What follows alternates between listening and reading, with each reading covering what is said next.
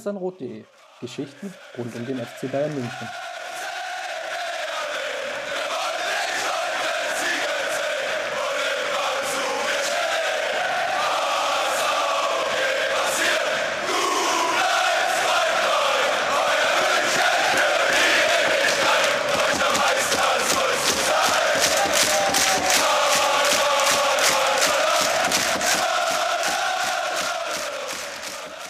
Servus und herzlich willkommen zum Mir sein Rot Podcast. Folge 270, wenn ich richtig mitgezählt habe. Mein Name ist Christopher Ramm und heute besprechen wir in einer großen Runde zusammen mit Georg. Grüß dich.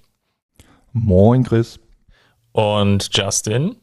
Servus Chris, war es nicht eben noch die 269 im Vorgespräch? Ach, es ist ja eigentlich auch egal. Also. Ist, ist ja auch egal, genau. Also wir, wir, wir, zählen, wir zählen hoch. Es gibt ja aktuell nur noch einen Weg und der zeigt nach oben. Genau, die Bayern, die Bayern gehen ja auch jetzt mittlerweile zwei Schritte nach vorn, also können wir auch zwei nach vorn gehen. Genau, es, äh, so sieht's aus. Im letzten Podcast, ja, knapp vor drei, vier Tagen aufgenommen, Justin haben wir noch darüber gesprochen, was wäre, wenn und, und Thomas Tuchel saß schon im bayerischen Hof und hat darauf gewartet zu übernehmen. Und jetzt sind wir knappe neun Tore später, obwohl ja Expected Goals, wenn man zumindest laut FREF schaut, ja, dass Leverkusen ja sogar 1,3 Expected Goals hat, ne? Und damit sogar mehr als Augsburg, dann Stuttgart davor und Union, also die Spiele, wo es ja eigentlich nicht so lief für den FC Bayern. Aber gut, ähm, das ist Fußball ich glaube, das werden wir besprechen. Aber lasst uns zunächst vielleicht mal einstarten, bevor wir natürlich auch noch darauf schauen, ähm, wie Bayern, und das ist ja der Titel der Sendung, Bayern Pilsen eingeschenkt hat. Lasst uns mal darauf schauen, was rund um den FC Bayern so passiert ist. Und ich würde mal vorschlagen, wir fangen mit den Frauen an. Die haben ja sowohl Bundesliga gespielt als auch die Auslosung der Champions League hinter sich gehabt. Ähm, vielleicht Justin zunächst mal ganz kurz auf das Spiel in der Bundesliga eingegangen. Lockerer Sieg angesichts dessen, ähm, ja, wie es jetzt in den letzten Wochen gelaufen ist, doch auch mit einem mit richtigen Zeichen, dass das ein bisschen mehr Struktur insgesamt hatte, oder? Absolut, ja, das war äh, ein Schritt nach vorne.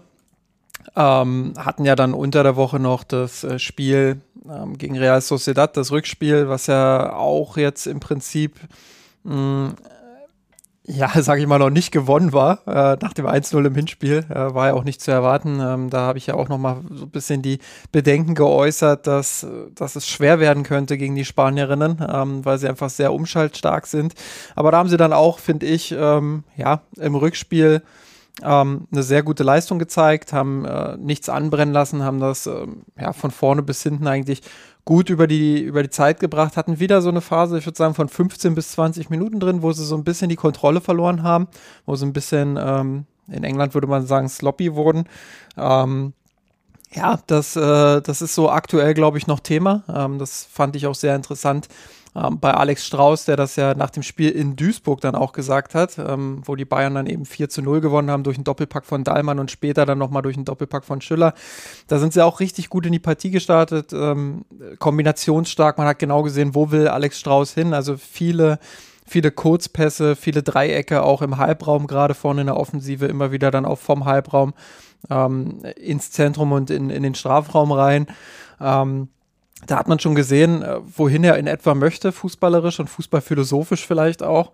Ähm, aber dann kam wieder so eine Phase, 20. Minute an in etwa. Da haben die Bayern dann zwar immer noch den Ball so ein bisschen laufen lassen und hatten so, ich will mal sagen, eine Scheinkontrolle. Ähm, vielleicht eine Kontrolle zu 80 Prozent.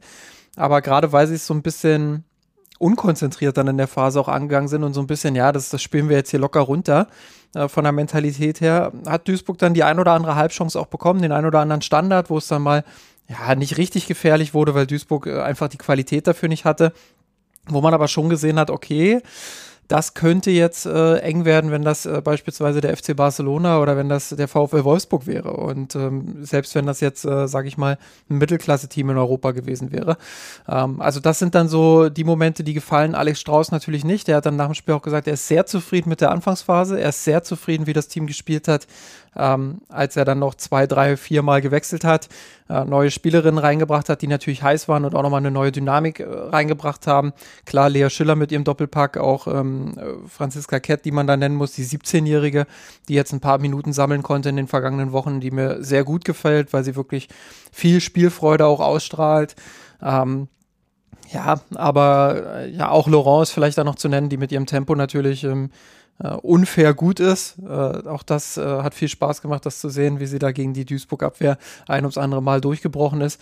Ähm, aber dazwischen eben. Das war so, wieder so eine Phase, wo sie so ein bisschen unkonzentriert waren, wo sie so ein bisschen, ähm, ja, so ein bisschen den Fokus vielleicht verloren haben aufs Wesentliche. Und ähm, das äh, hat Alex Strauß zu Recht, glaube ich, auch kritisiert. Ich finde das auch sehr angenehm, dass er ein Trainer ist, der sowohl bei Siegen als auch bei guten Niederlagen gab es jetzt im Pflichtspiel noch nicht, aber nach dem 0-0 gegen Frankfurt beispielsweise, da hat er sich ja auch vor die Mannschaft dann gestellt und hat ähm, da gute Worte, finde ich, gefunden, das jetzt nicht zu kritisch zu sehen.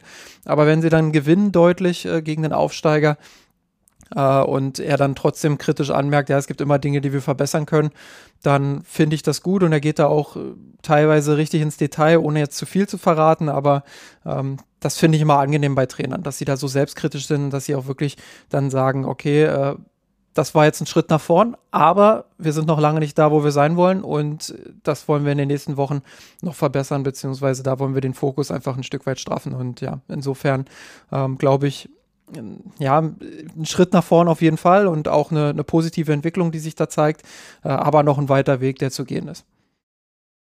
Dann, Georg, lass uns mal auf die Auslosung schauen. Champions League, das hat ja gestern oder vorgestern stattgefunden.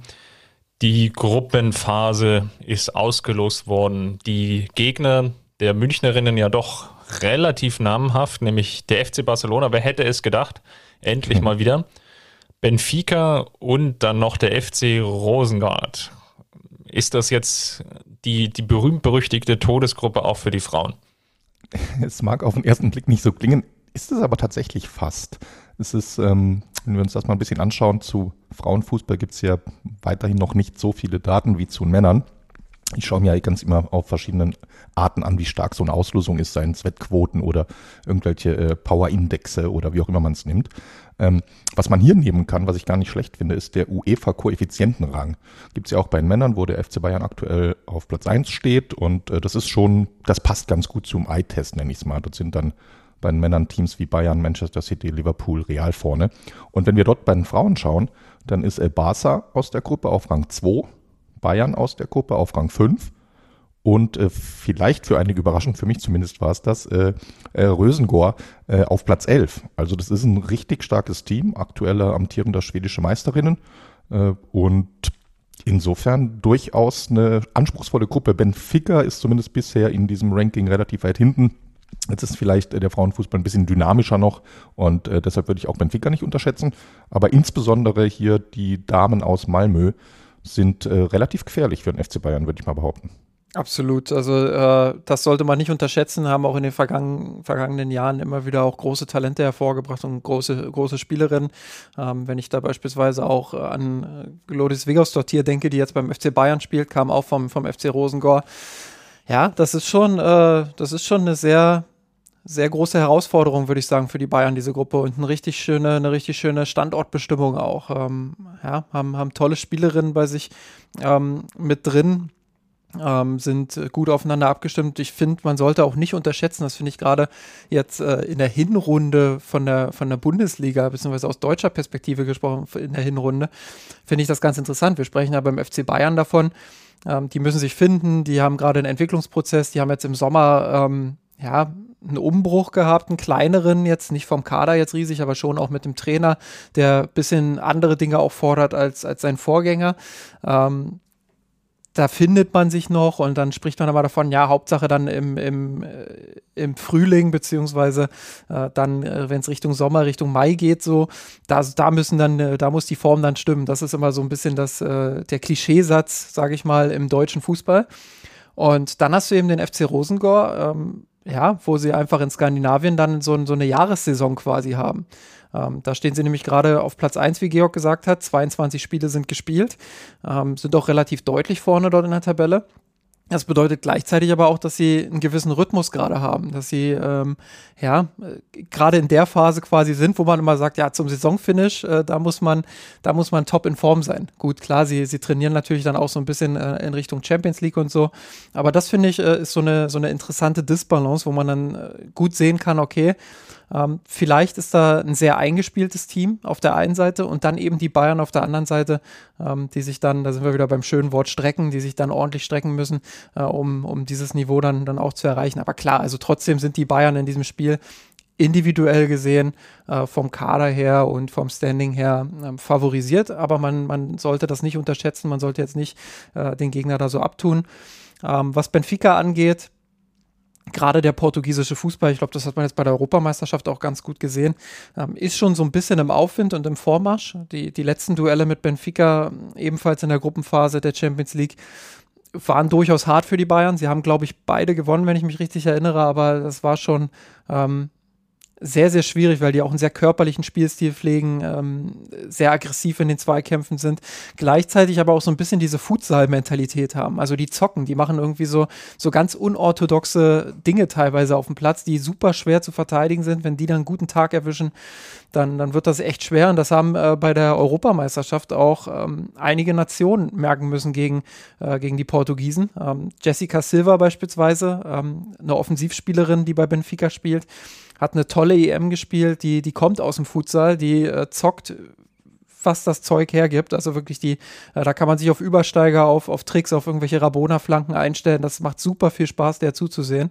Ähm, also ja, das, das ist äh, auch ein Team, was man nicht unterschätzen sollte. Ich würde sagen, schon die Außenseiterinnen in dieser Gruppe, aber grundsätzlich äh, auch der portugiesische Fußball, das macht einfach Spaß, wie die sich entwickeln und äh, mit welcher äh, Unbekümmertheit, die teilweise spielen. Also auch da sicherlich eine Herausforderung für die Bayern. Und ja, FC Barcelona, ich glaube, dazu brauche ich äh, nichts sagen. Das hat sich selbst zu denen durch, äh, durchgerungen, sage ich mal, die nicht so bewandert sind im Fußball der Frauen, dass die aktuell einfach das Maß aller Dinge sind. Auch wenn Lyon letztes Jahr das Finale gewonnen hat gegen sie, sind sie für mich aktuell das beste Team der Welt, ähm, haben die besten gruppentaktischen Abläufe, ähm, sind unfassbar schwer auch zu knacken. Ähm, und ja, haben auch teilweise die besten Spielerinnen. Klar, Alexia Putellas. FC Barcelona, also quasi der FC Bayern des Frauenfußballs. das, das, soll Chris, das, das, das soll Chris gleich beantworten. aber, aber ähm, ja, klar, was ich gerade noch sagen wollte, klar, Alexia Putellas fehlt jetzt natürlich, aber trotzdem sind die unfassbar stark und, und spielen so einen schönen Fußball teilweise. Ähm, da bin ich wirklich sehr gespannt. Gerade Alex Strauß, der immer gesagt hat, der hat auch den Anspruch, gegen die ganz großen Teams äh, Spiele zu kontrollieren, ähm, wie er das angeht und äh, mit welcher Marschrichtung ähm, die Bayern da wirklich ähm, ja, auf den Platz gehen. Auch weil, das ist dann vielleicht der letzte Punkt, den ich dazu noch anführen möchte, ähm, auch weil mir bisher das Pressing noch nicht ganz so gefällt. Also das ist noch ein bisschen zaghaft, ein bisschen zurückhaltend. Ähm, in den seltensten Phasen wirklich, dass ich da dieses hohe Pressing sehe, was ich beispielsweise auch beim SK Brann gesehen habe, ähm, dem, dem Vorgängerclub, äh, wo, wo Alex Strauß vorher war. Ähm, ich glaube, da ist noch Luft nach oben, dass sie, dass sie wirklich ein bisschen mutiger pressen, ein bisschen mehr Druck auch auf die Gegnerinnen äh, ausüben.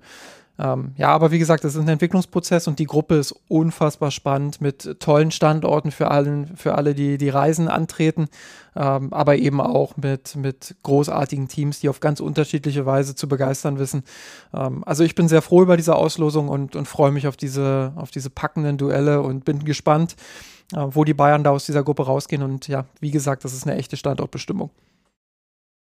Dann lasst uns mal weiter hüpfen hin zu den Bayern-Amateuren, die haben nach wie vor Probleme. Die haben am Wochenende ja mehr oder weniger einen Doppelspieltag gehabt. Die haben mich gegen Fürth gespielt am Freitag, wenn ich es richtig im Kopf habe, und haben am Montag dann noch gegen Hauptstadt gespielt. Beide Spiele wurden verloren. Gegen Fürth 2 zu 4 zu Hause, gegen Hauptstadt äh, 2 zu 0. Bedeutet in der Tabelle, dass man da ordentlich nach unten durchgerutscht ist. Haben wir ja in den äh, vergangenen Folgen schon so ein bisschen diskutiert. Aktuell Platz 11, 19 Punkte. Wenn man mal nach oben schaut, was ja mehr oder weniger der Anspruch ist, der Münchner, dann sind es mittlerweile 16 Punkte auf die Würzburger Kickers beziehungsweise Unterhaching, die mit jeweils 35 Punkten oben stehen. Ähm, die Würzburger Kickers haben dabei noch die wesentlich bessere Tordifferenz. Heißt, mit dem Aufstieg, das muss man jetzt, glaube ich, konstatieren, nach 15 Spieltagen hat man definitiv nichts zu tun. Eher geht der Blick sogar nach unten, nämlich auf den auf die Relegationsplätze. Das ist aktuell in der Regionalliga Bayern Platz 15, 16. Dort steht die zweite von Augsburg und die zweite von Kräuter Fürth, gegen die man da jetzt ja unlängst verloren hat. Jeweils mit 16 Punkten. Das heißt, der Abstand ist da nach unten relativ gering.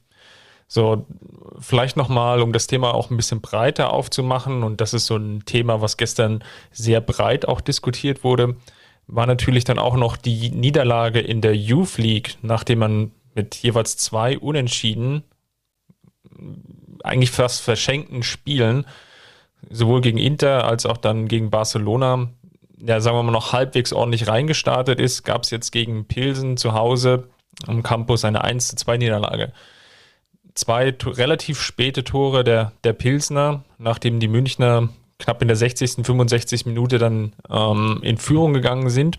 Und ähm, ja, bedeutet aktuell dort in der Tabelle, dass er mit zwei Punkten aktuell den vierten Platz einnimmt. Inter ist da aktuell mit vier Punkten dann noch auf dem, dem Relegationsplatz, beziehungsweise dem Platz dann fürs, fürs Achtel- oder Sechzehntelfinale. Ähm, die Youth League ist ja da dann ab der K.O.-Phase dann etwas größer aufgestellt. Also man, man, hat noch die Chancen, aber das ist natürlich jetzt eine Niederlage, die jetzt da zum, zum falschen Moment kommt. Natürlich gab es da einige krankheitsbedingte Ausfälle, unter anderem auch Paul Wanner, der es oder den es jetzt erwischt hatte, der dann gefehlt hat. Aber was jetzt insgesamt auffällt, ist beim Campus, dass die Ergebnisse zumindestens und da zähle ich jetzt mal die Amateure mit dazu, jetzt in der Breite in dieser Saison zumindest noch nicht da sind. Und das kann halt, und das war gestern, glaube ich, auch ein ganz großes Thema auch auf Twitter, was ich so verfolgt habe, was natürlich dann auch vielleicht daran liegen mag, dass man sehr viele Spiele aktuell hin und her verschiebt ähm, zwischen den jeweiligen Mannschaften, sprich U17, U19 und dann die Amateure, zum Teil Spieler wie Paul Wanner, die dann noch mit den Profis trainieren der, der findet dann vielleicht oder ist dann auch ein, ein, zu großer Wechsel da, um dann wirklich so eine, eine Eingespieltheit sicherzustellen. So, plus, dass natürlich dann auch der jeweilige Trainer dann vielleicht auch nochmal unterschiedliche Vorstellungen und, und, und Spielstile hat, die dann, die ja doch sehr, sehr jungen Menschen dann erfüllen sollen. Plus natürlich dann immer wieder gepaart mit dem, ja, eigenen Anspruch ja dann noch relativ schnell nach oben zu kommen. Also das ist dann vielleicht dann von der Gemengelage her dann einfach auch, auch etwas zu viel verlangt. Der Fokus diese Saison lag ja scheinbar sehr, sehr stark auf die, die Youth League. Nicht, nicht, also nicht ohne Grund hatte man ja auch sogar Tell für den Kader dort ähm, nominiert, auch Paul Wanner, der ja in den ersten beiden Spielen auch gespielt hatte. Quasi und, abgetellt. Ja, man, man, wollte hier so eine Telenovela schaffen. Und ähm, äh, long story short, was ich eigentlich sagen will, ist, ich glaube, dass es dann im Winter sicherlich mal gut täte oder vielleicht dann auch zum Saisonende mal nochmal kritisch drauf zu schauen, wo will man jetzt hin. Wenn man jetzt sagt, man hat jetzt den, den Campus jetzt, jetzt seit einigen Jahren am Laufen, ähm, hat er da ordentlich auch Geld investiert, investiert er auch nach wie vor sehr, sehr viel Geld in, in Jugendspieler, sowohl jetzt in Gehälter als auch dann in, ja, ich nenne es jetzt mal indirekt irgendwelche Beratergebühren für, für Eltern etc. Also man investiert da schon sehr viel. Plus natürlich dann ja immer mit der Hoffnung verbunden, da, da irgendwie dann auch den, den entsprechenden sportlichen Erfolg zu haben. Und ja, mal abseits von Musiala in den letzten Jahren ist das ganze Versprechen jetzt nicht ganz so aufgegangen. Ja? Wenn man sich jetzt mal anguckt, dass große Talente aus den deutschen Nationalmannschaften wie, wie Tom Rhein, Denk, Bi, dass die jetzt vielleicht den Sprung noch nicht geschafft haben und dass gerade die, die Mannschaft der Amateure, aber eben auch der, der U19 jetzt nicht so performt dieses Jahr, wie man sich das, glaube ich, von Seiten des, der, der Campusführung dann gewünscht hätte. Ja, absolut. Das ist äh, ein sehr spannendes Thema, auch was den FC Bayern schon länger begleitet, wie kriege ich den Übergang hin vom Jugendbereich hin in den Männerfußball. Und was ja da immer unterschätzt wird, und da heißt es ja immer ganz schnell dann auch, der FC Bayern hat einen schlechten Jugendbereich. Das ist ja, ähm, das ist ja was, was ich grundsätzlich immer anmerke. Und ich glaube, immer wenn wir darüber sprechen, dann bringe ich dieses Argument auch, weil es einfach unfassbar wichtig zur Einordnung ist. Ja, es ist natürlich was komplett anderes, ob du von, von der Reserve des ersten FC Nürnberg zum, äh, zu, zum Profibereich des ersten FC Nürnberg wechselst oder ob du von der Reserve des FC Bayern München in den Profibereich des FC Bayern München wechselst. Jetzt mal als Extrembeispiel, aber diesen Unterschied gibt es eben auch schon vom Sprung FC Bayern zu Bayer Leverkusen, weil da einfach ganz andere äh, Verhältnisse herrschen, weil dort ganz anderer Druck auch vorhanden ist, ganz anderer Erwartungsdruck. Uh, und dementsprechend uh, ist es für die Talente in München natürlich nochmal deutlich schwieriger, dann auch den Sprung zum FC Bayern zu schaffen. Und deshalb ist der Anspruch an den Campus, um, um zu sagen, das ist, ein, das ist eine gute Qualität oder das ist eine sehr gute Jugendarbeit, ist nicht. Da haben es jetzt in den letzten fünf Jahren fünf Spieler zu den, zu den Bayern-Profis äh, geschafft, sondern da muss man dann schauen, wie haben sich die Spieler insgesamt charakterlich entwickelt, wie haben sie sich persönlich entwickelt und dann eben auch, haben sie sportlich vielleicht den, den Sprung dann auch ähm, dahin geschafft, wo man ihr Niveau auch eingeschätzt hat. Also in den Profibereich besten, äh, bestenfalls natürlich.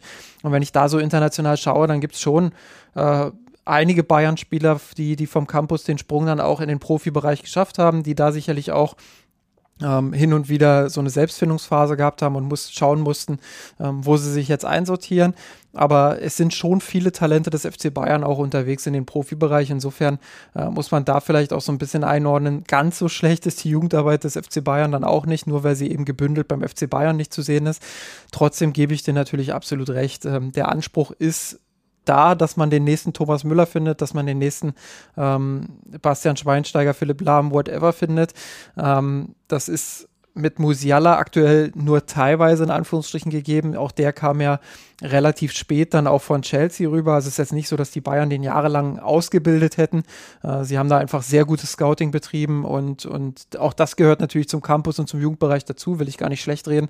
Aber trotzdem erhofft man sich natürlich, dass man da auch ähm, ja, wieder jemanden findet, der, sage ich mal, schon ein paar Jahre auch am Campus äh, verbracht hat und dann den Sprung ähm, hin zu den, zu den Profis schafft. Ähm, und das muss der Anspruch sein. Da muss man natürlich dann auch schauen, ähm, wie gestalte ich diesen Übergang von vom Jugendbereich einerseits zu den Amateuren, aber eben dann auch vielleicht von den Amateuren zu den Profis oder eben direkt vom Jugendbereich zu den Profis. Das ist ja auch immer wieder Georgs Thema, dass, dass viele Spieler den Sprung dann eben direkt schaffen, weil sie die Qualität dann haben. Ähm, aber wie vereinfache ich denen diese, diese Schritte? Und ähm, man muss sich ja bloß mal anschauen, wie gerade um, um den 17-jährigen Tell diskutiert wird. Also da wird ja teilweise, werden ja da äh, Spielzeiten gefordert, die für so einen 17-Jährigen äh, beim FC Bayern München eigentlich absurd sind. Also wenn ich, wenn ich überlege, wie viele 17-Jährige in den letzten Jahren das geschafft haben, sich beim FC Bayern so durchzusetzen, dass sie fast jedes zweite Spiel von Anfang an spielen oder, oder auch nur eine Halbzeit irgendwie eingewechselt werden, ähm, dann sind das nicht ganz so viele. Und äh, dementsprechend ja, sollte man da auch, ähm, glaube ich, als Fan, als Beobachter oder Beobachterin ähm, so ein bisschen auch immer im Hinterkopf haben, dass die Spieler noch sehr jung sind und dass man die Erwartungshaltung nicht zu früh äh, nach ganz oben schrauben sollte. Und ja, da bin ich gespannt, wie sich das beim FC Bayern weiterentwickelt. Ja, würde ich, was die Talententwicklung äh, angeht, komplett mitgehen. Äh, losgelöst davon, ich meine, ne, das ist so ein bisschen eine Diskussion, die wir immer führen zwischen, äh, wie wichtig ist der Erfolg für die Jugendteams, äh, übergreifend äh, Amateure, A-Jugend oder U19, wie sie mittlerweile heißt, U17 und äh, eben Youth League und wie wichtig ist die persönliche Entwicklung und die Chance eben auf den nächsten Musiala. Und ich gehe auch äh, d'accord mit, dass die Entwicklung der Talente wichtiger ist. Äh, trotz allem zum Selbstverständnis des FC Bayern sollte es einfach gehören, dass man eine gewisse sportliche äh, sportliche Erfolge erreicht in der Liga und dazu gehört dann eben auch in der Youth League nicht letzter zu sein. Und ich habe geschaut, in der U19 sind sie aktuell auch Tabellen siebter. Äh, das ist, das sollte nicht der Anspruch sein, mit diesen Investitionen in den Campus, trotz des legitimen äh, Fokus auf die individuelle Entwicklung. Vielleicht noch einen Satz, den man ja einstreuen kann, vielleicht auch zur Ehrenrettung der, der U19 und, und ja, der Youth League, das ist ja im Endeffekt ja die, dieselbe Mannschaft. Man hat natürlich auch versucht, damit eine sehr, sehr jungen Truppe da jetzt ähm, den, den Erfolg zu suchen. Schaut mal drauf, Wanner 16, Ibrahimovic 16, ähm, Winlöf ist auch noch 16. Dann sind noch eine Reihe Spieler wie, wie Buchmann, ähm, unter anderem, die jetzt 17 sind. Also das ist natürlich eine Mannschaft, die sehr, sehr jung ist noch insgesamt. Ja? Und ähm, vielleicht dann auch von der Körperlichkeit dann in dem einen oder anderen Spiel dann auch einfach etwas zu unterlegen.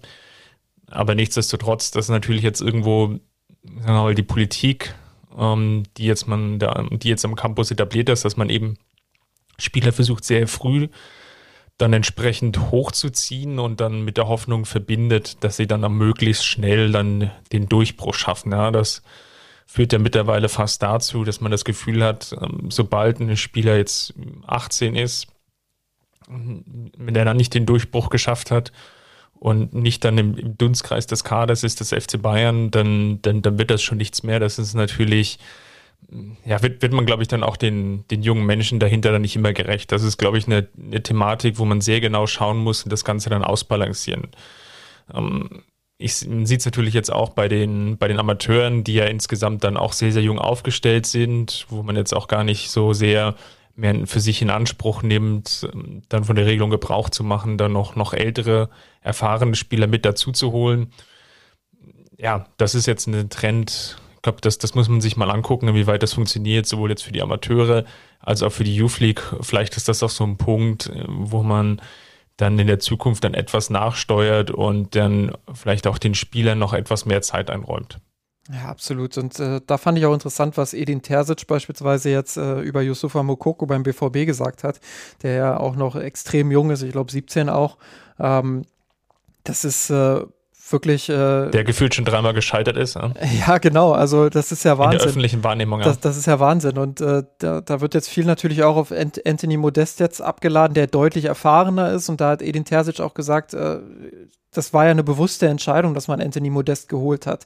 Und äh, dass man gesagt hat, man will nicht mit Mukoku als Nummer eins in die Saison geht, nicht weil man nicht an seine Qualität glaubt, sondern einfach deshalb, weil man ihm das nicht aufbürden möchte, diesen Druck auch nicht aufbürden möchte, da jetzt äh, einen Sebastian Haller, äh, Aller äh, zu zu ersetzen und wirklich auch diesen Erwartungsdruck an ihn äh, dann auszuüben. Äh, deshalb hat man Modest geholt, der eben ein bisschen erfahrenere Schultern hat und er hat auch gesagt, wenn ihr die Superlative benutzt, wenn ihr die Kritik äußert, wenn ihr äh, Lust habt draufzuhauen, dann macht das bei mir, also bei Edin Terzic ähm, oder eben bei Anthony, weil die beiden halten, halten das aus sozusagen, hat er gesagt. Aber äh, Mokoko ist mit 17 einfach noch nicht bereit für sowas und äh, deshalb ähm, ja, findet er das auch ein bisschen äh, ungerecht, dem, dem 17-Jährigen gegenüber da dann so draufzuhauen. Und ich glaube, das gibt so ein bisschen auch Einblick in dieses äh, was ich vorhin gesagt habe, was, was das eigentlich für ein Druck ist, als 17-, 18-Jähriger dann äh, bei einem Top-Club in Deutschland zu spielen. So, und dann machen wir nochmal den Sprung von Borussia Dortmund, bei allem Respekt, hoch zum FC Bayern, was ja auch nochmal vom, vom, allein von der Berichterstattung her, vom, vom Rummel, der da um den Club herum herrscht, nochmal eine ganz andere Nummer ist. Und ich glaube, wenn man sich das so ein bisschen vergegenwärtigt, ähm, dann, dann hat man da auch nochmal eine gute Einordnung und, und kann vielleicht auch ähm, ja, das ein oder andere Spiel verzeihen, wo Julian Nagelsmann äh, die 17, 18, 19, vielleicht auch 20-Jährigen eben äh, nicht einsetzt. Und äh, deshalb ja, fand ich es auch ganz gut, was Nagelsmann neulich gesagt hat, äh, Richtung Grafenberg und, und Tell, dass das zwei sehr junge Spieler sind. Klar, Grafenberg hat jetzt bei Ajax auch viel Erfahrung gesammelt, das ist sicherlich nochmal ein anderer Vergleich. Aber gerade bei Tell ist es natürlich so, das ist so ein junger Spieler, äh, der, der, hat nicht jetzt seine Zeit beim FC Bayern, sondern der wurde geholt, weil man mittel- bis langfristig an ihn glaubt. Und da sollte man dann auch die Geduld aufbringen können, ähm, ja, ihm diese Entwicklungszeit zu geben, ihm Fehler zuzugestehen, eine positive Fehlerkultur auch zu haben äh, und nicht immer in jedem Spiel dann auch zu fordern, jetzt muss er aber mal von Anfang an oder jetzt muss er aber mal 45 Minuten oder wenn nicht jetzt, wann dann? Äh, das, ist, das ist mir alles zu ungeduldig. Also ich glaube, da muss man die Geduld aufbringen. Ähm, und das gilt dann für Tell, das gilt aber eben auch für ganz, ganz viele Campus-Spieler. Gut, dann machen wir da mal einen Haken dran und springen wir weiter. Jetzt haben wir ja Tell schon so oft angesprochen. Dann lass uns doch auch mal schauen auf den FC Bayern und die Mannschaft von Julian Nagelsmann, der natürlich ja auch persönlich sehr stark in der Kritik stand nach dem Negativlauf, vor allem in der Bundesliga. Und Jetzt stand da und das wäre vielleicht jetzt mal so der Einstieg, das Spiel gegen Leverkusen, ja, auf dem Spielplan, die ja selbst in der Krise stecken. Und ja, es ist eigentlich das eingetreten, Justin. Und da kann ich jetzt ja uns, uns beide mal loben, was wir auch, auch hier in dem letzten Podcast ja gefordert haben. Ausnahmsweise mal. Ausnahmsweise mal. nämlich ähm, ja, selber mal früh ein Tor zu erzielen und äh, vor allem auch Spieler in bessere Abschlusssituationen zu bringen. Und äh, Georg, war das jetzt so der Schlüssel zum, zum Erfolg gegen Leverkusen, dass man es aus Sicht der Münchner einfach besser geschafft hat, erstmal von der Chancenverwertung her, dann ähm, gleich mit den ersten ein, zwei Chancen dann zum Zug zu kommen? Oder hast du da noch größere strukturelle Veränderungen in der Aufstellung von Julian Nagelsmann wahrnehmen können? Äh, nee, größere Veränderungen würde ich da nicht beschreiben. Letztlich gerade gegen Leverkusen war das wieder schon äh, in weiten Teilen die Basics, die auch gerade zu Anfang der Saison geklappt haben mit den aktuell zwei, drei Verletzten, äh, stellt sich ja auch ein Großteil der Mannschaft von selbst auf. Und der wesentliche Unterschied ist, was du sagst. Ne? Sie hatten diesmal wieder das Spielglück, dass mehr oder weniger die erste Chance direkt ein Treffer war. Äh, in der Anmoderation hattest du sie auch schon genannt. Insgesamt haben die sich ja gar nicht wirklich viel mehr oder gar bessere Chancen rausgespielt. Aber diesmal war es einfach so, das, was vorher fehlte, das war diesmal da. Das war das Spielglück, das war die berühmte Regression zur Mitte. Normal tritt sie nicht unbedingt so schnell und so deutlich ein in der Statistik, aber äh, genau die Chancen, die vorher nicht genutzt wurden, die gingen diesmal rein. Umgekehrt äh, hat weder Leverkusen noch äh, Pilsen danach irgendwie aus einer Halbchance mal ein Tor gemacht. Und wenn du aus einer Krise rauskommst in ein Do-or-Die-Spiel und nach 20 Minuten nach zwei, drei Schüssen aufs Tor 2 zu 0 führst, gegen ein verunsichertes Leverkusen, dann ist es natürlich ein Home Run, das Spiel. Dann brennt da nichts mehr an. Und so würde ich es unter dem Gesichtspunkt verbuchen. Äh, soll jetzt gar nicht die Leistung der Bayern schmälern, unter diesem Druck angezählt zu werden. Da tut dann ja auch äh, eine Länderspielpause nicht unbedingt gut, weil dann entsprechend wirklich jeder Zeit hatte, ausführlich alles zu kritisieren, was es zu kritisieren gibt beim FC Bayern. Dann da rauszukommen, überhaupt nicht verunsichert zu sein, sondern eben diese Chancen auch rauszuspielen in den ersten 20 Minuten und zu verwandeln. Eiskalt, äh, Leroy Sané zweimal der Türöffner. Äh, das ist eine enorme Qualität, die haben sie gezeigt und äh, war die richtige Antwort, glaube ich. Ja, das, das, das, das, letzte ist natürlich ganz wichtig, was Georg gerade sagt. Das äh, sollten wir vorwegschieben auch, dass es natürlich wichtig ist, das einzuordnen und zu sagen, hey, äh, die kommen gerade aus einer Ergebniskrise. Ich, ich weigere mich nach wie vor, das jetzt wirklich als echte Krise zu bezeichnen, auch wenn da viel Unruhe natürlich gerade in der Länderspielpause auch war und viel diskutiert wurde und viel auch zu Recht kritisiert wurde, war es jetzt keine, keine dramatische Phase aus sportlicher Hinsicht. Also ich habe es ja in der Vergangenheit auch gesagt, das war jetzt nicht so, dass man da ein desolates Team gesehen hat, was irgendwie gegen den Trainer spielt oder was weiß ich, oder dass sie nicht mehr nicht mehr 100 Prozent geben. Äh, das habe ich alles nicht gesehen. Das war schon eine sehr unglückliche Phase und teilweise auch äh, eine eigenverschuldete Phase natürlich und äh, vor allem eine Ergebniskrise. Und das macht auch was mit dem Selbstverständnis. Und deshalb ist es auch nicht selbstverständlich, dass die Bayern da rauskommen und äh, auch wenn Leverkusen in der Krise war, ähm, die dann wirklich von Anfang an so an die Wand zu spielen und das, das auch auszuspielen, was man an, an Vorteilen hatte. Ähm, insofern ist das schon eine gute Reaktion gewesen. Andererseits war ich schon, und da stimme ich Georg ebenfalls komplett zu, war ich schon überrascht.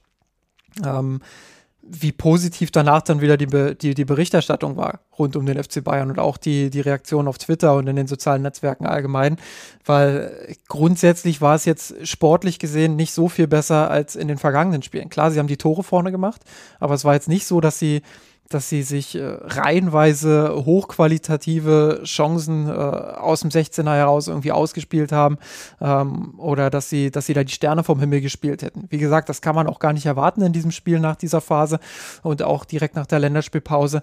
Aber ähm, ja, es war jetzt äh, kein, kein Riesenfortschritt im Vergleich zu den anderen Spielen. Wie, wie richtig gesagt bereits, äh, man hat das frühe Tor gemacht, man konnte früh nachlegen, äh, hat dadurch früh den Deckel drauf gemacht hat dann in der zweiten Halbzeit auch das ein oder andere Korn äh, gespart, wozu, wodurch Leverkusen dann auch zu dieser einen Großchance kam, die Manuel Neuer sensationell pariert hat.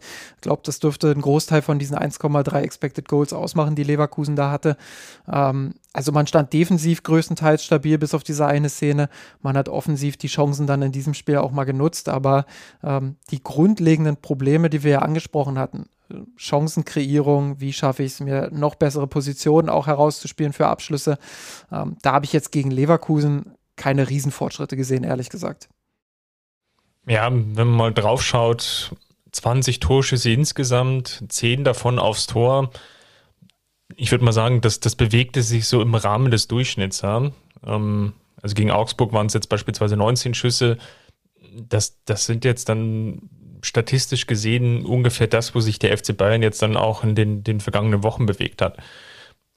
Ich glaube, was jetzt einfach gegen Leverkusen sehr, sehr deutlich wurde, war, dass einfach das Spielglück jetzt auf Seiten der Münchner war. Das war vielleicht auch das Spielglück, was dann in den vorangegangenen Partien dann einfach fehlte. Wenn man ja sich mal die, die Tore genau anschaut, der erste Schuss von, von Sané leicht abgefälscht, dann das, das 2-0 ähm, in die, die kurze Ecke. Da kann man sagen, sicherlich auch ein haltbarer Schuss, dann 3 0 durch Manet wieder abgefälscht und das 4 0 ja eingeleitet durch einen krassen Torwartfehler. Will sagen, man hatte einfach an der Partie vielleicht auch das Glück, dass mal ein normal sterblicher Torwart auf der ähm, Seite des Gegners stand. das, ist das, das, ist das Schöne an Wahrscheinlichkeit, ne, Georg? Dass äh, auf, jeden, auf jeden Sommer kommt dann vielleicht auch mal ein Radetzky irgendwann. genau so ist es, ja. Das ist, klingt irgendwie, da müsste man irgendwie ein Paper zu schreiben. Auf jeden Sommer folgt ein, jetzt weiß ich nicht, ob man äh, Radetzky irgendwie übersetzen könnte mit. Äh, ja, oder Giekewitz. ähm, also, ja, genau. Ja, es, nee, genau, also es ist, ähm, war natürlich jetzt schon teilweise verrückt, äh, was die Keeper da zum Teil eben auch gegen den FC Bayern dann eben rausgeholt haben. Ähm, gerade natürlich dann in den vergangenen Wochen. Und dann tat es vielleicht dann auch mal gut, dann in der Situation, wo jetzt die Münchner sich befunden haben, dann eben so eine Gegner zu finden.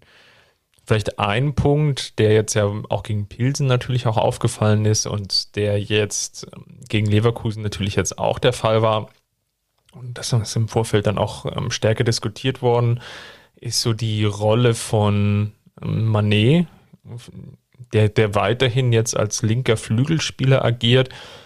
Georg, ist das was, was jetzt für dich nachvollziehbar ist? Nagelsmann hatte ja argumentiert, dass man versucht, ihn auf so eine ähnliche Position wie ähm, die er in Liverpool schon inne hatte, dann zu bringen, um ihn einfach wieder stärker ins Spiel einzubinden.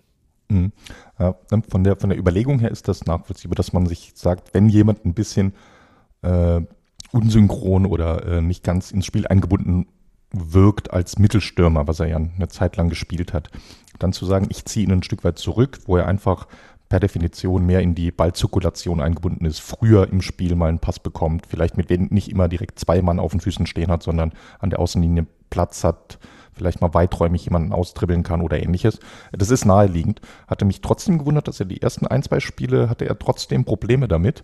Jetzt in den letzten beiden kam es ein bisschen und er hat ja tatsächlich sogar äh, nach nur 13 Spielen im Bayern-Trikot, beziehungsweise er hat nicht alle gemacht, glaube ich, aber am 13 im 13. Pflichtspiel seinen ersten Assist verbucht gegen Pilsen und äh, hätte er nicht ausnahmsweise im Abseits gestanden, wären es sogar zwei Assists gewesen. Also äh, zumindest auf dem Papier die Zahlen geben es her. Er ist jetzt sogar ins Spiel eingebunden und bereitet jetzt sogar auch Tore vor. Nee, Spaß beiseite. Also die Überlegung ist nachvollziehbar. Weshalb ich so ein bisschen äh, damit haderte anfangs war, weil er mir in den ersten Saisonspielen als Sturmspitze, als eine äh, Hälfte eines Zweiersturms sehr gut gefallen hatte und ich Müller nicht so gerne als Sturmspitze sehe, zumindest nicht ohne irgendwie einen klassischen Mittelstürmer um sich herum. Und das war halt so ein bisschen das Abwägen. Für Manet war es gut, für die Struktur im Bayern-Spiel insgesamt hatte ich Fragezeichen und die habe ich immer noch ein Stück weit. Und das ist so ein bisschen die Balance wahrscheinlich, äh, um die es auch für Nagelsmann geht. Ja. Genau, und das heißt, äh, Justin, da würde ich gleich mal einhaken und, und ähm, dir dann die, die Anschlussfrage rüberschieben. Und lasst uns mal vielleicht dann auch schon den, den Sprung zum, zum Pilsenspiel machen. Dort haben wir jetzt dann eben ein ganz klassisches 4-2-3-1 gesehen mit Manet dann als Linksaußen und Gnabry als alleinige Sturmspitze.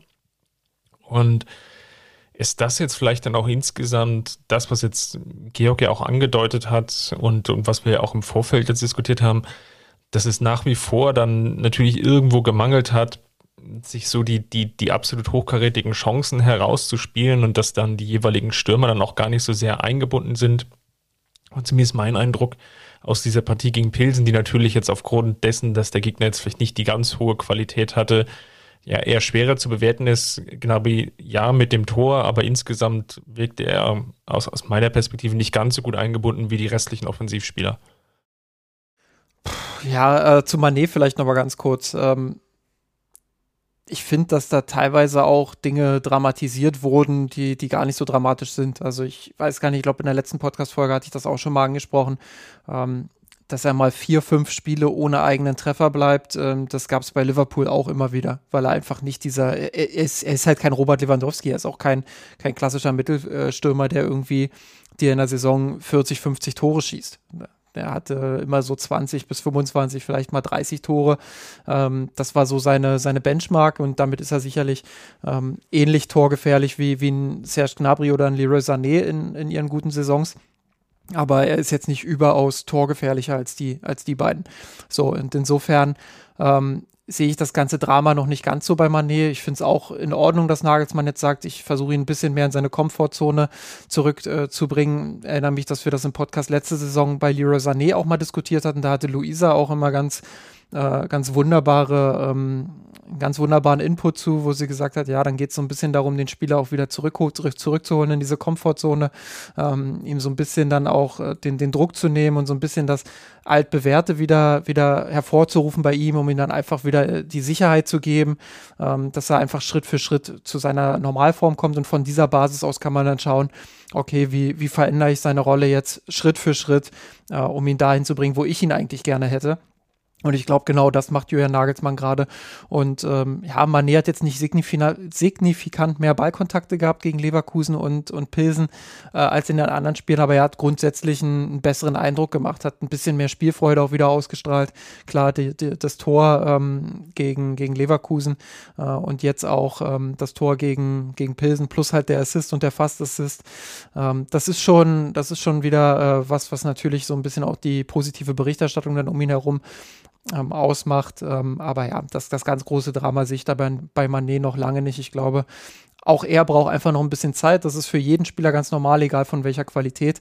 Ähm, was die Offensive insgesamt angeht, äh, glaube ich, dass es ähnlich ist tatsächlich. Ähm, auch das habe ich ja schon mal in, in, in, irgendeiner vergangenen Folge so ein bisschen ausgeführt. Ich glaube, dass der FC Bayern noch Zeit brauchen wird, um dieses neue System, diese neuen Abläufe, die neuen Bewegungsabläufe auch ähm, zu verinnerlichen, die es einfach ohne einen Robert Lewandowski braucht. Und auch das halte ich für ganz normal. Dafür sind die Bayern ähm, schon ziemlich weit gewesen zu Saisonbeginn, aber eben auch in den Spielen, die nicht so gut liefen, da hat man immer wieder Phasen gesehen, in denen ich äh, durchaus gestaunt habe, ähm, wie gut sie kombinieren können, äh, wenn sie, wenn sie dann passen, die Laufwege und auch die Pässe an sich.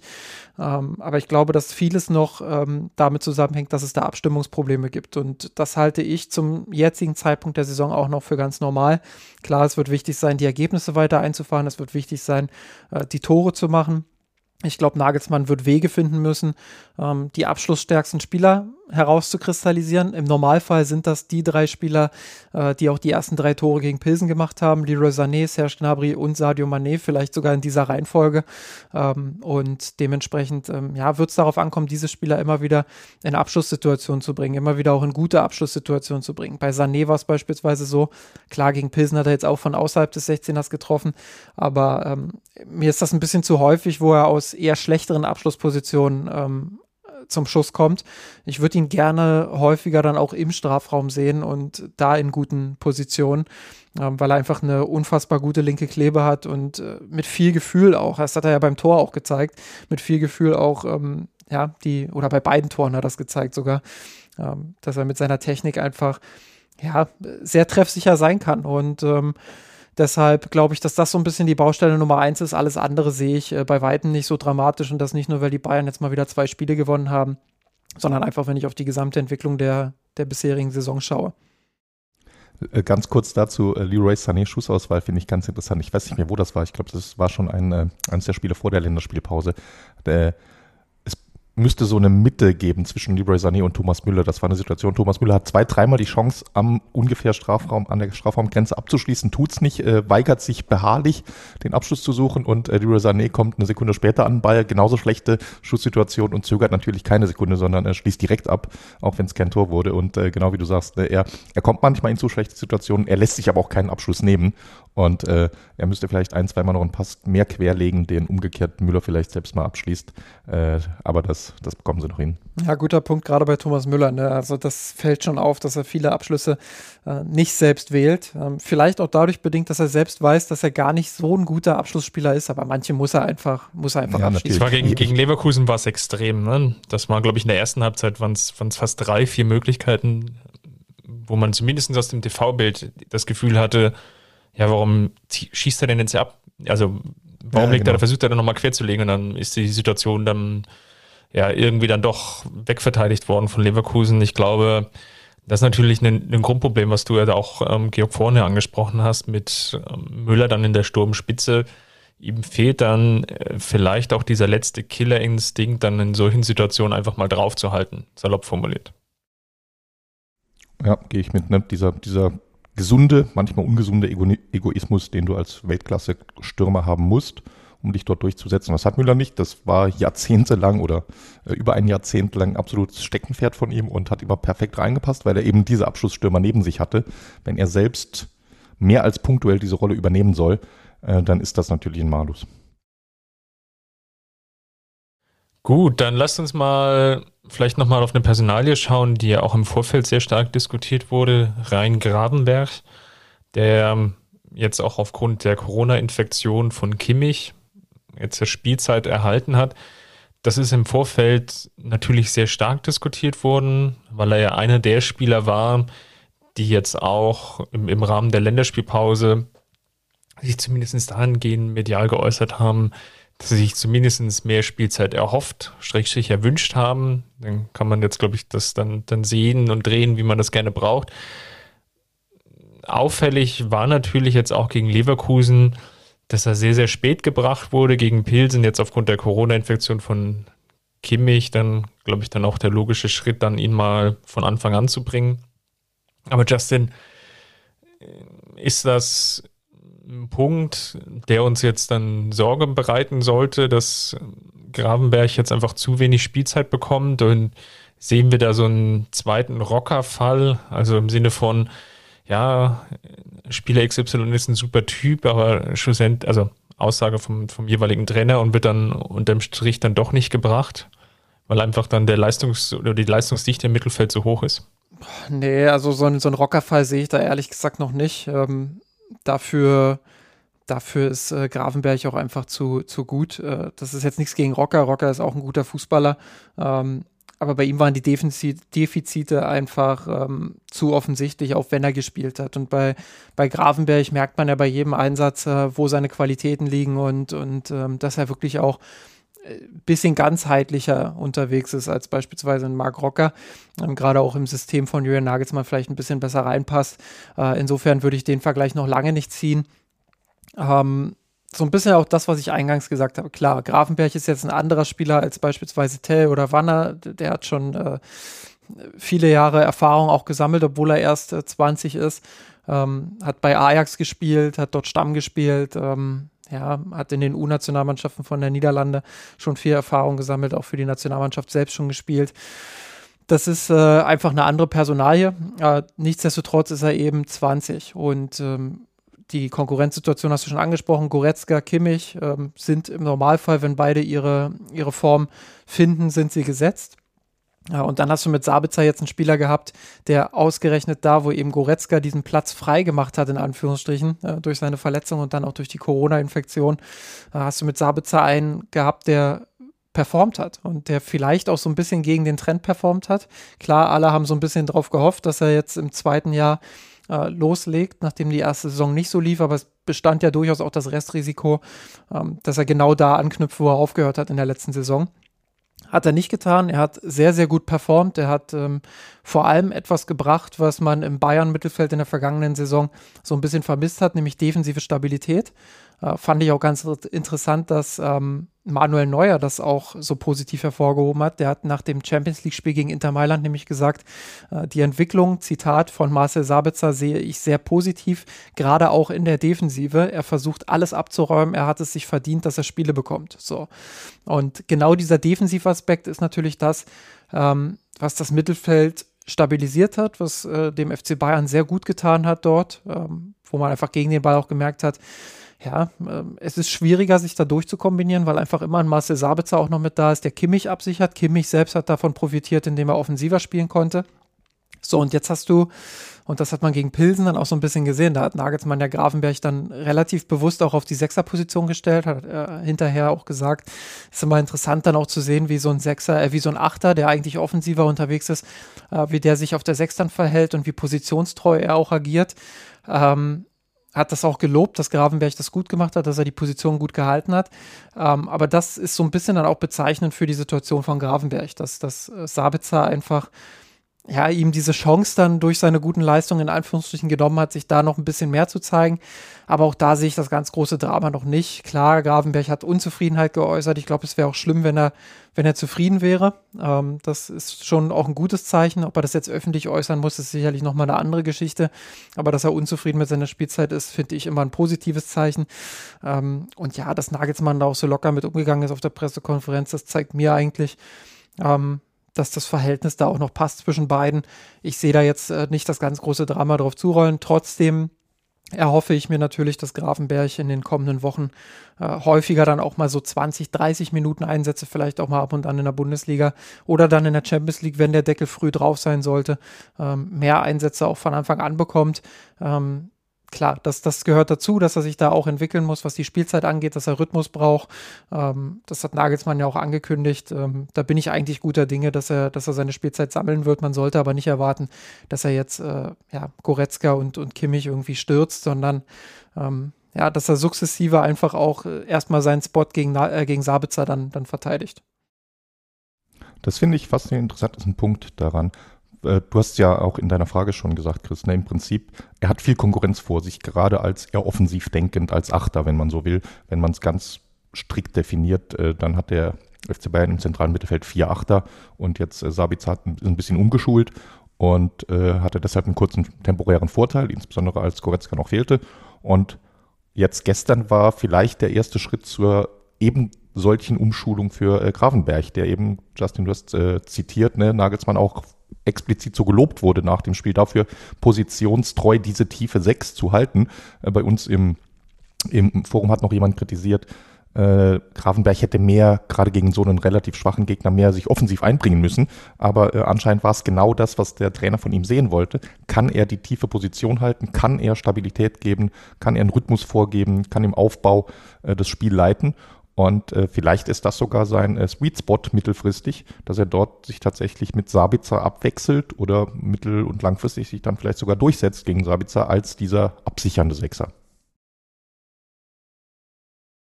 Da bin ich mir ehrlicherweise nicht ganz sicher.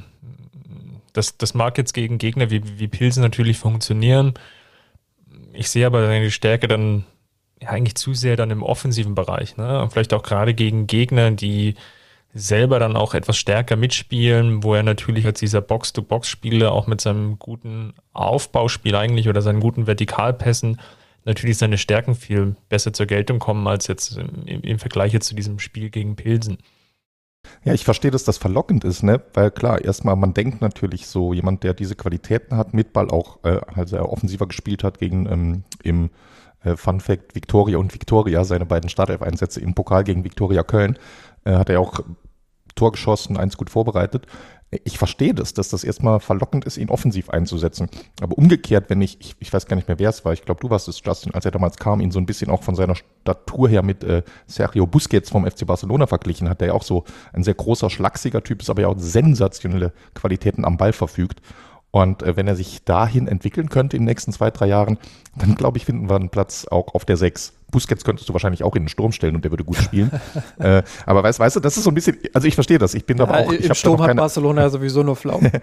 genau, nee, ich, ich, ich finde das ein sehr valide, äh, sehr valider Punkt, Chris. Ich habe da auch noch keine abschließende Ansicht, äh, deshalb äh, bin ich gespannt, was Nagelsmann und Gravenberg sich da ausdenken werden in den nächsten Wochen. Kann ja auch sein, ne, dass sie jetzt da ein Feedbackgespräch führen äh, nach mit Videoanalyse nach dem Spiel und sagen, oh Gott, oh Gott, äh, und Dinge entdecken, die wir jetzt gar nicht gesehen haben und gesagt haben, okay, nettes Experiment, gegen Pilsen ging's gut, aber äh, ansonsten sind wir bei Chris und äh, das war das erste und letzte Mal.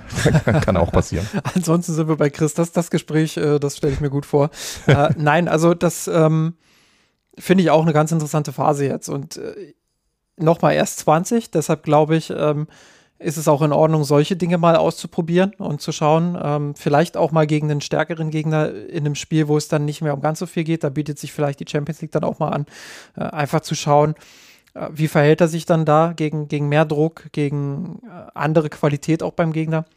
Grundsätzlich äh, ist es natürlich auch verlockend, einerseits seine offensiven Qualitäten, ja, aber andererseits ist es auch verlockend seine technischen Qualitäten. Und Kimmich hat ja in der Vorbereitung schon gelobt, äh, dass, dass Ryan Gravenberg ihn da so ein bisschen auch überrascht hat, äh, positiv, äh, wie ballsicher der ist und wie wenig Bälle der auch verliert. Und ähm, das ist verlockend, sowas dann auch auf der Sechserposition äh, einsetzen zu können. Ähm, guck mal, wenn man jetzt Thiago beispielsweise nimmt, das war ja zu Beginn seiner Karriere war er auch eher ein Achter ähm, mit ziemlich viel Offensivdrang auch. Da haben auch viele gesagt, als er dann so ein bisschen Richtung Sechs tendiert ist, na, ob das jetzt seine Position ist, da verliert man oder verschenkt man ja durchaus auch seine Dribblings nach vorn und seine, seine ganze Qualität, die er einfach im Zehnerraum dann auch reinbringt mit seinen tollen Pässen in die Tiefe auch.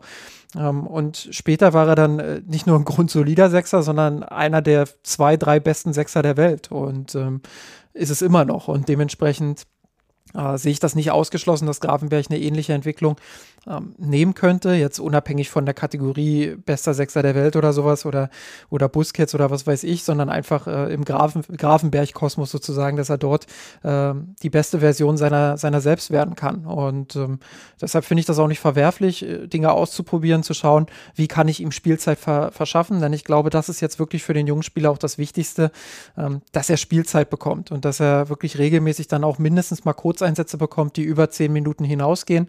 Ähm, und dafür muss Nagelsmann dann auch sorgen. Andererseits, ähm, und da will ich Julian Nagelsmann dann jetzt auch nochmal abschließend so ein bisschen in Schutz nehmen, weil da auch die Diskussion relativ viel in der Krisenzeit, Anführungsstrichen, ähm, hingeführt wurde, warum macht er denn nicht äh, mehr Richtung Jugendentwicklung? Warum bringt er denn nicht mehr junge Spieler? Er wurde ja auch dafür geholt, dass er junge Spieler entwickelt.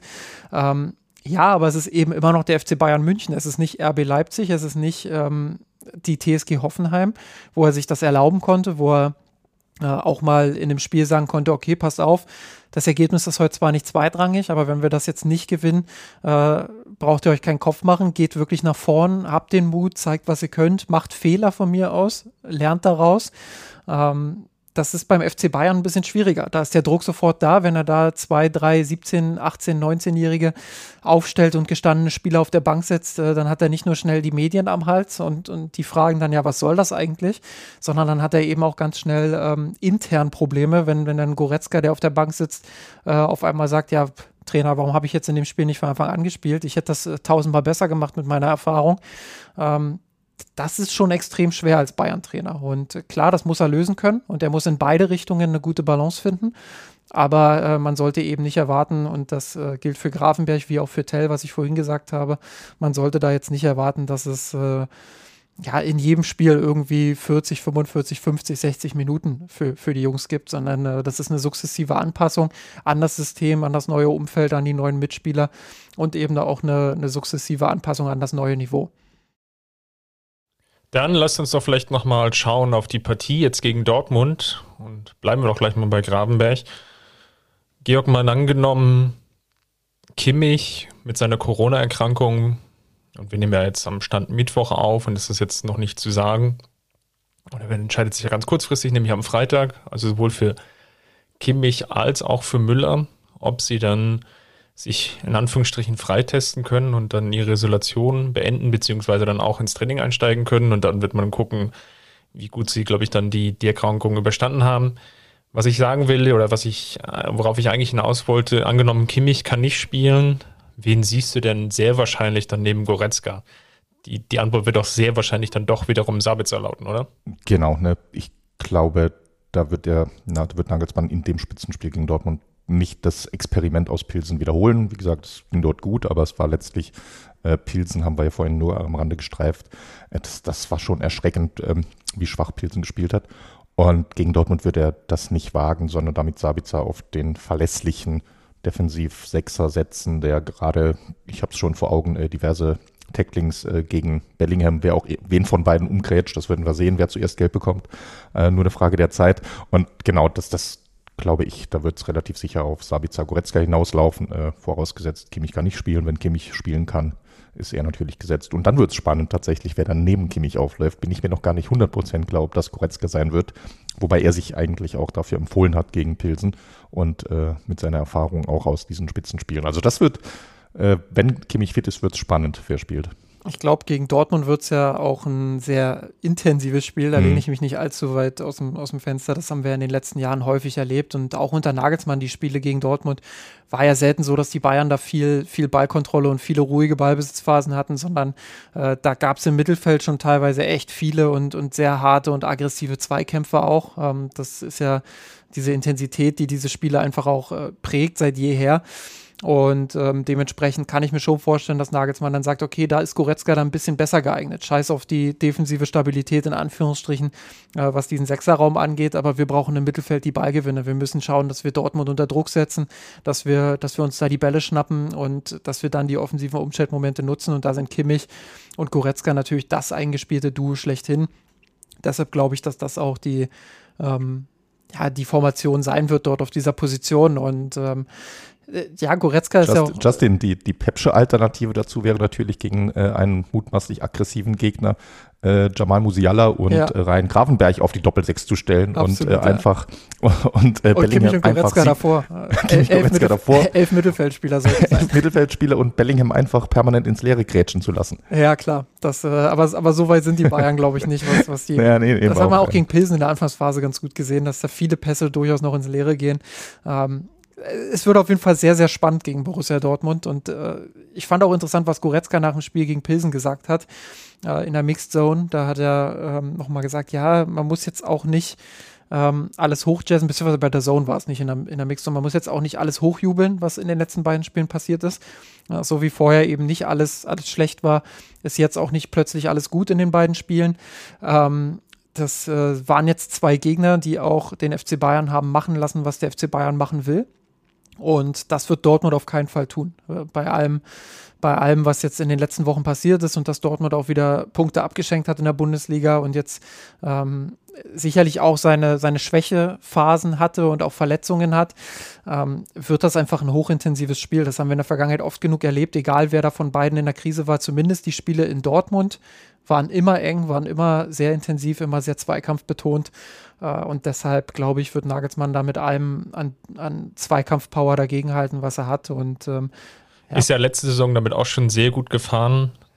Also auch das Spiel in Dortmund war ja bekannterweise ohne Kimmich ähm, mit Goretzka und Tolisso auf der Doppelsechs und Goretzka, der sich ja wahrlich aufgeopfert hat in dem Spiel. Tolisso mit einer überragenden Leistung damals. Ja.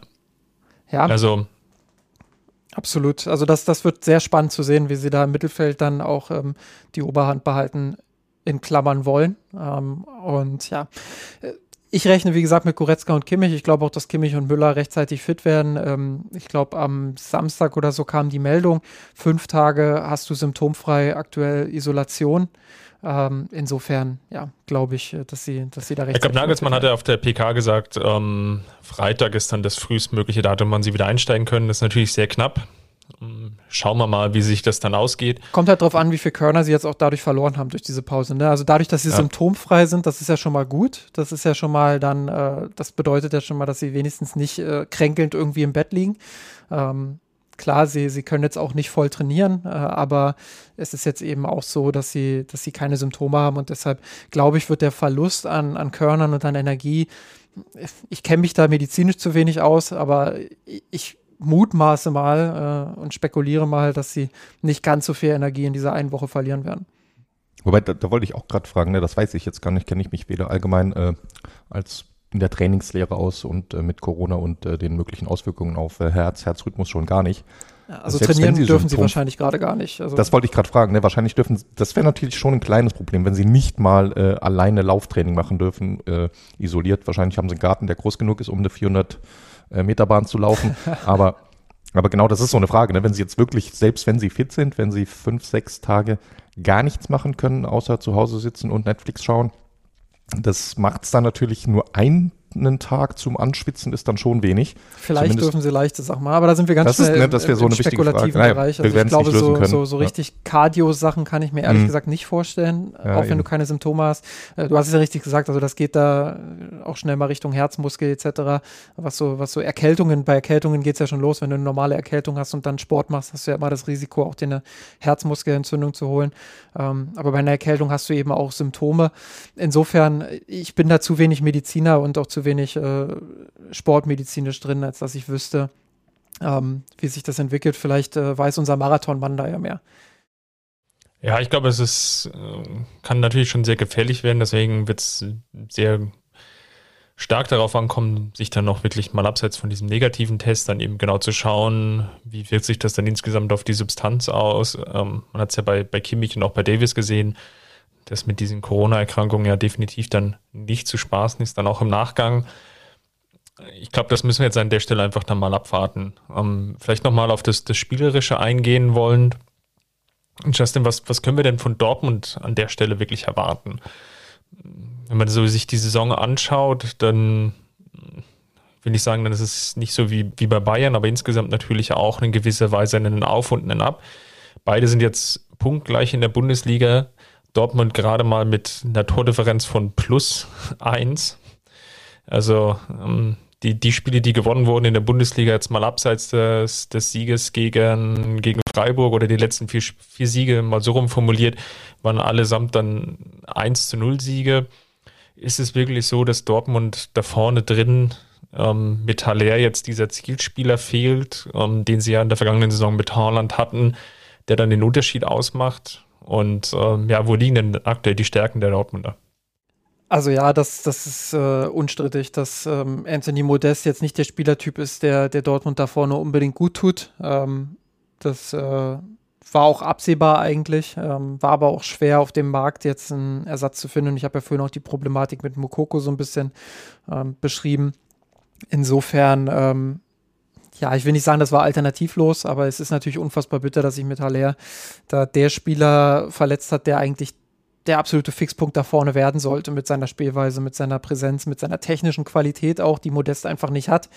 Ähm, insofern fehlt den Dortmundern dort einfach jemand, der die Bälle festmachen kann, der ähm, ja, der immer wieder auch die Schnittstellen klug attackiert. Modest ist ja eher jemand, der auch so ein bisschen mal ausweicht, äh, zumindest in Köln ausgewichen ist. In Dortmund muss er ein bisschen mehr seine Position halten, ähm, so ein bisschen mehr, der auch lauert auf Flanken.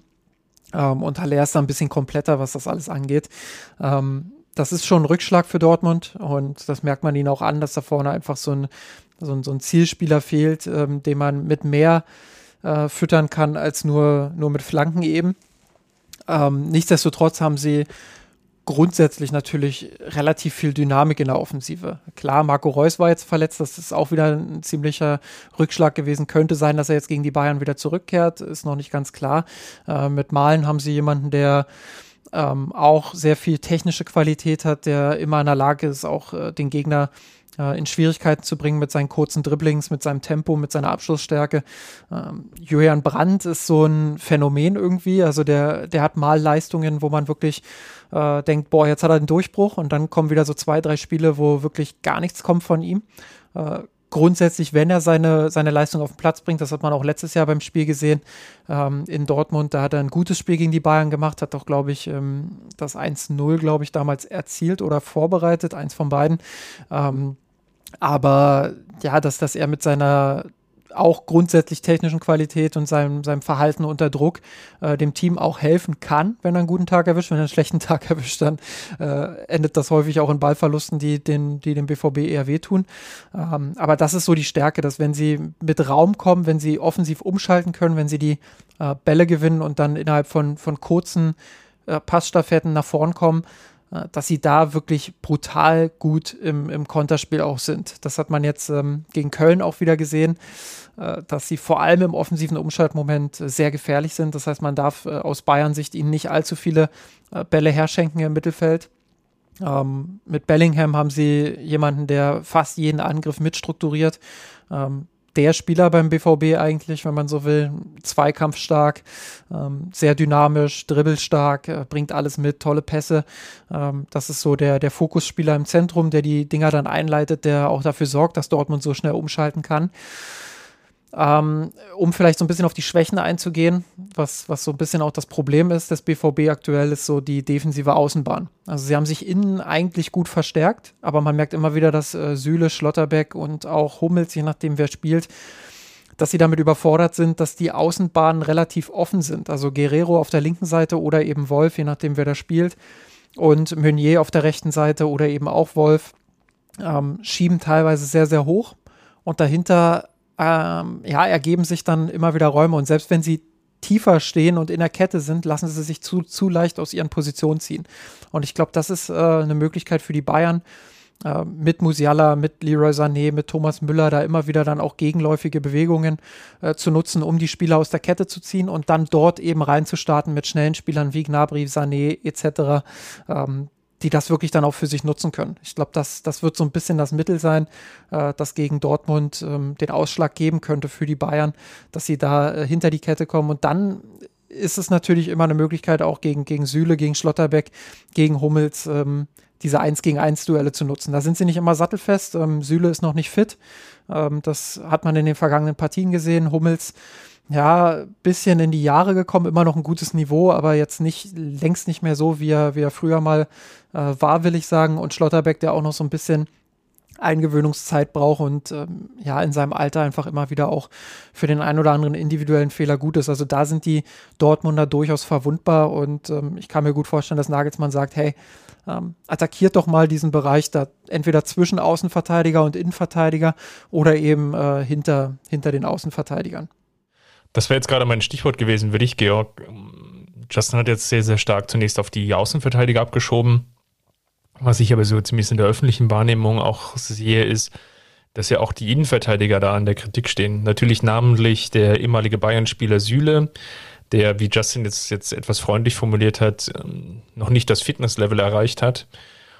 Glaubst du, dass man nicht sogar eher versuchen kann, die Innenverteidigung zu attackieren im Sinne von, ja, vielleicht vorne drin dann mit Musiala, vielleicht mit Sané und vor allem auch vielleicht mit Mané, dann äh, drei sehr, sehr schnelle Spieler und dann versucht immer wieder, ja, so den, vielleicht auch genauso die, die Schnittstellen und zwischen die Räume dann reinzukommen, der, der Innenverteidigung, weil sie einfach nicht die, die Geschwindigkeit auf den Platz bringen können.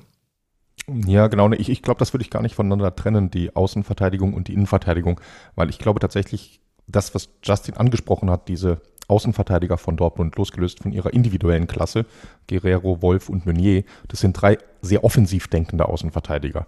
Guerrero ja auch, der phasenweise seine besten Spiele gemacht hatte, als er eine Art verkappter Mittelfeldspieler war. Und das kombiniert damit, dass Süle und Schlotterbeck noch nicht ganz fit sind, nicht wirklich bisher da sind, äh, auch nicht perfekt abgestimmt sind, auch Hummels, äh, Justin hat es elegant formuliert, in die Jahre gekommen.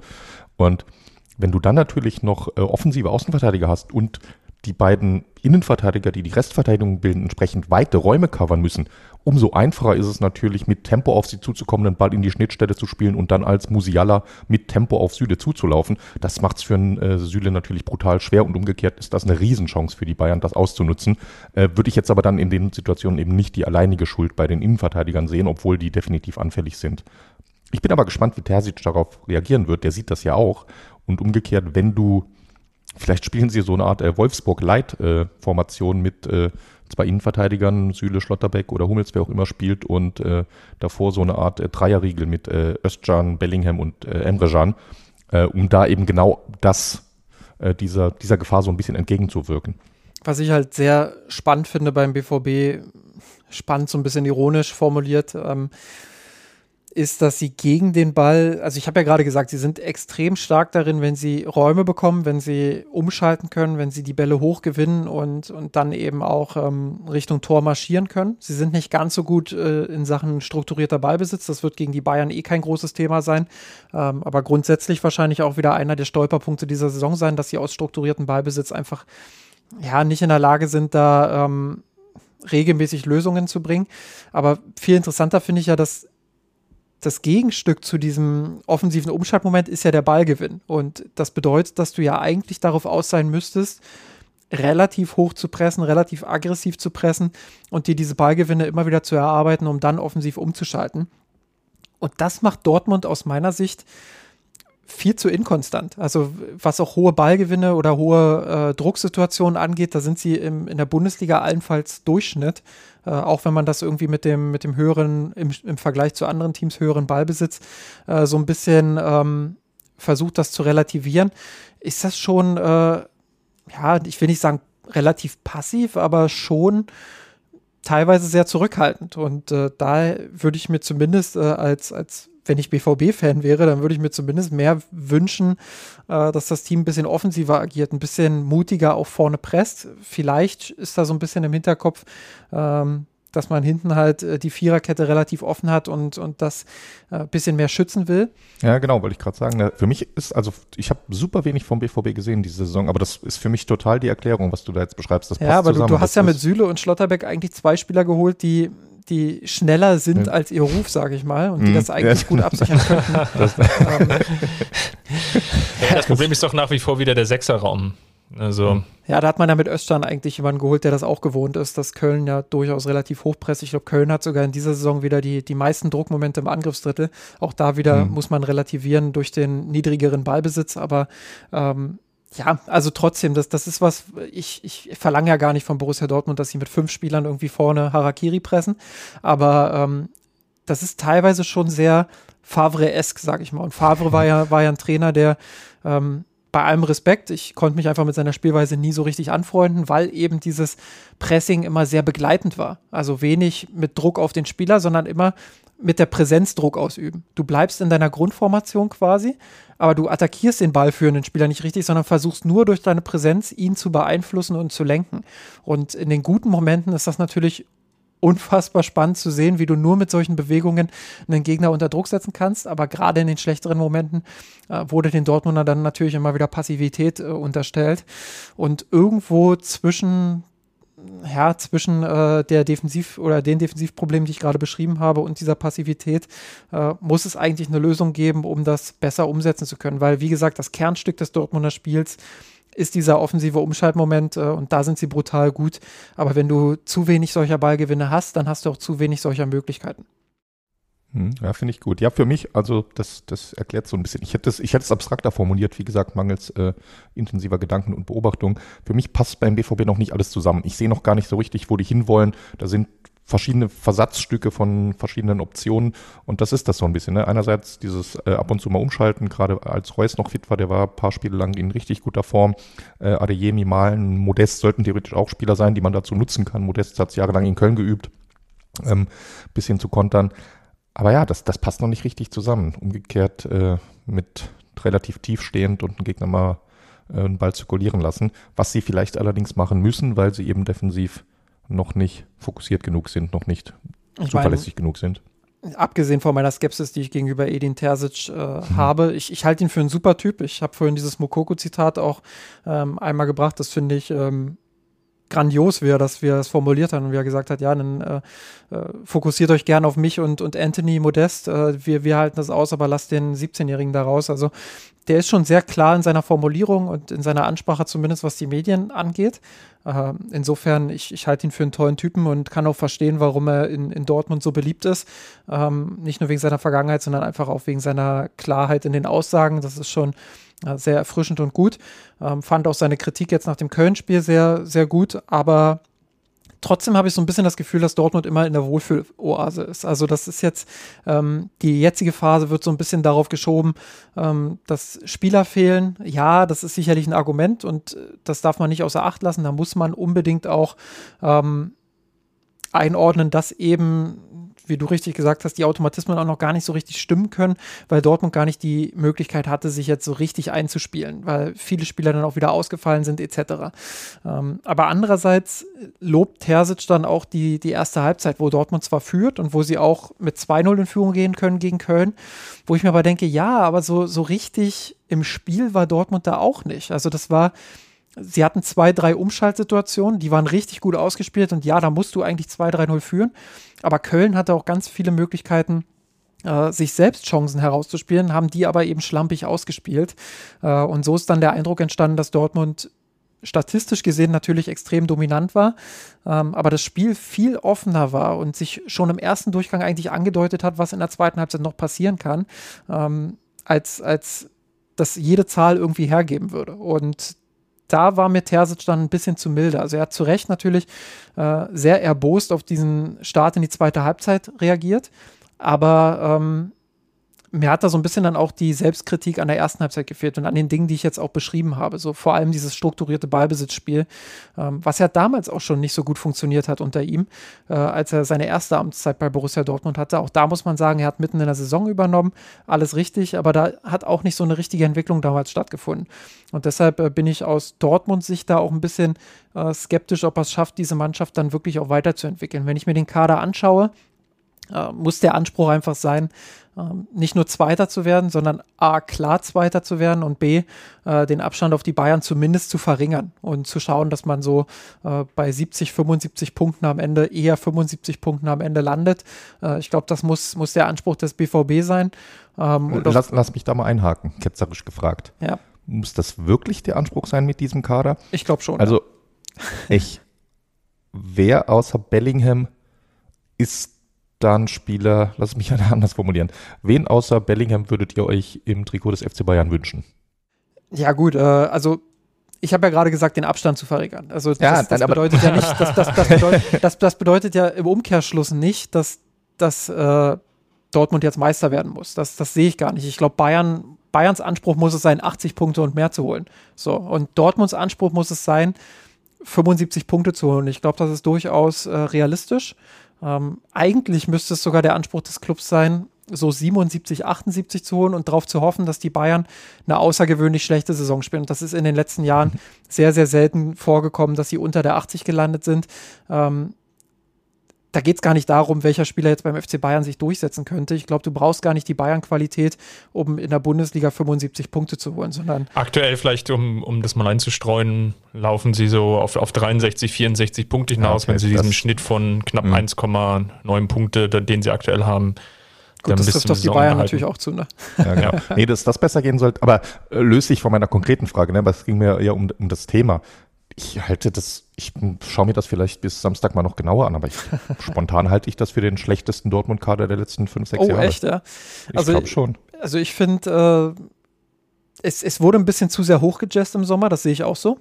Aber ich finde, dass sie gerade ähm, in Spitze und Breite durchaus auch zugelegt haben, dass sie eine, also sie haben Problemstellen, sie haben offensichtliche Problemstellen, das betrifft vor allem die Außenverteidigerposition. Ähm, das, da geht es jetzt gar nicht so sehr um die individuelle Qualität beispielsweise eines Guerrero, aber sie können da ähm, die Defensivschwäche von Guerrero nicht mhm. wirklich auffangen. Meunier ist ja eher durchschnittlich. Äh, das hat sich in den letzten Monaten und Jahren auch immer wieder gezeigt. Und dann haben sie dahinter halt schon einen Wolf. Das, das ist eindeutig zu dünn für diese Position. Aber ich finde, dass sie ähm, in der Offensive ganz gut besetzt sind, ähm, dass sie im Mittelfeld an Variationen dazu gewonnen haben. Ähm, aktuell fehlen halt auch einige Spieler, was, was beispielsweise äh, Marco Reus oder auch Moda Hut dann, dann anbelangt. Ähm, aber grundsätzlich finde ich den Kader absolut ausreichend, um den Anspruch zu formulieren. Wir wollen, wir wollen deutlich Zweiter werden und wir wollen diese 75 Punkte holen. Und das muss der Anspruch des BVB sein, finde ich. Ähm, mal unabhängig jetzt auch vom Kader. Ähm, dann, dann muss man eben einen besseren Kader aufstellen. Da, da haben sie die Qualität zu ähm, und auch das, das Geld zu. Ähm, aber ja, ich, ich finde einfach, ähm, dass, dass es spielerisch in den letzten Jahren nicht funktioniert hat. Also spieltaktisch, strategisch, dass man da einfach zu oft Trainer geholt hat, ähm, von denen ich nicht den Eindruck hatte, dass sie langfristig da was aufbauen können. Und ich muss ehrlich sagen, dass ich das bei Terzic Stand jetzt auch noch nicht spüre. Bei allem, was man ihm jetzt noch zugutehalten muss, insbesondere auch den Faktor Zeit, ähm, glaube ich, dass, dass, dass Terzic dem Dortmunder Spiel jetzt keinen keinen großen, äh, kein großes Plus geben wird. Also dass er es nicht schaffen wird, ähm, ja, diesen, diesen Kader oder diese individuelle Qualität äh, dann auch dementsprechend so einzubinden, dass man äh, die eigenen Ziele A so erreicht, wie man das selbst möchte und B vielleicht sogar noch den einen oder anderen Prozentpunkt oben draufsetzen kann. Ich würde vielleicht nochmal dagegen halten, weil du jetzt gesagt hast, der Kader ist auch in der Spitze besser geworden. Das, das würde ich jetzt nicht so sehen. Du hast einfach mit dem Abgang von Haaland einfach einen unglaublichen Qualitätsverlust, ähm, wie auch der FC Bayern ja diesen Qualitätsverlust mit dem Abgang von Lewandowski hat. Das sieht man ja schon alleine auch ähm, daran, wie, wie beide unglaublich gut dann bei ihren jeweiligen neuen Vereinen funktionieren. Und ja, man hatte natürlich mit Sebastian Haller die Hoffnung, das Ganze aufzufangen. Das hat sich jetzt aufgrund seiner Krebserkrankung aus, aus Sicht des BVB oder insgesamt ja leider nicht ergeben. Ähm, und dahinter sehe ich jetzt einfach gerade im, sagen wir mal, eher offensiven Mittelfeld, beziehungsweise ähm, Flügelspieler, sehe ich eine, eine gewisse Breite. Da stimme ich dir zu, aber da frage ich dann oder würde ich ketzerisch fragen, wo ist denn da die, die Spitze? Das sind einfach sehr, sehr viele Spieler, die auf einem ähnlichen Niveau agieren. Sei es jetzt Malen, sei es jetzt vielleicht auch Hazard, sei es jetzt Reina, sei es jetzt auch vielleicht Reus, die natürlich dann immer wieder ihre Spitzen haben und das dann auch über zwei, drei Partien auch halten können.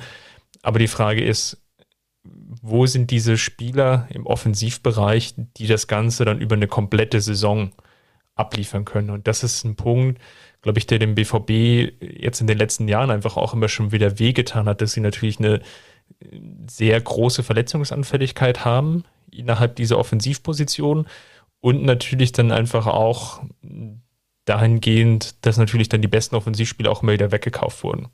Also wenn ich gerade wirklich gesagt habe, äh, dass sie in der Spitze besser geworden sind, äh, dann, dann nehme ich das zurück, weil das wollte ich nicht sagen. Ich wollte bloß sagen, dass sie in der Spitze immer noch gut aufgestellt sind. Also der Verlust von Erling Haaland, da brauchen wir nicht drüber reden, äh, ja. der, der macht einen riesen Unterschied und natürlich hast du dadurch enorm in der Spitze äh, verloren. Ähm, trotzdem ähm, glaube ich, dass sie in der Spitze gut aufgestellt sind für die Ansprüche, die ich gerade formuliert habe. Also wir müssen nicht drüber reden, dass es jetzt äh, kein, kein, Nein, kein meisterlicher Kader ist oder so. Aber für 75 Punkte brauchst du, brauchst du auch in der Bundesliga aus meiner Sicht keinen Kader, der der Bayern-Qualität hat. Nochmal, also es muss reichen, um in Köln, so wie sie dieses Spiel begonnen haben, um das dann wirklich auch über die Ziellinie zu bringen. Es muss reichen, ähm, um Gegner wie den SV Werder Bremen zu besiegen.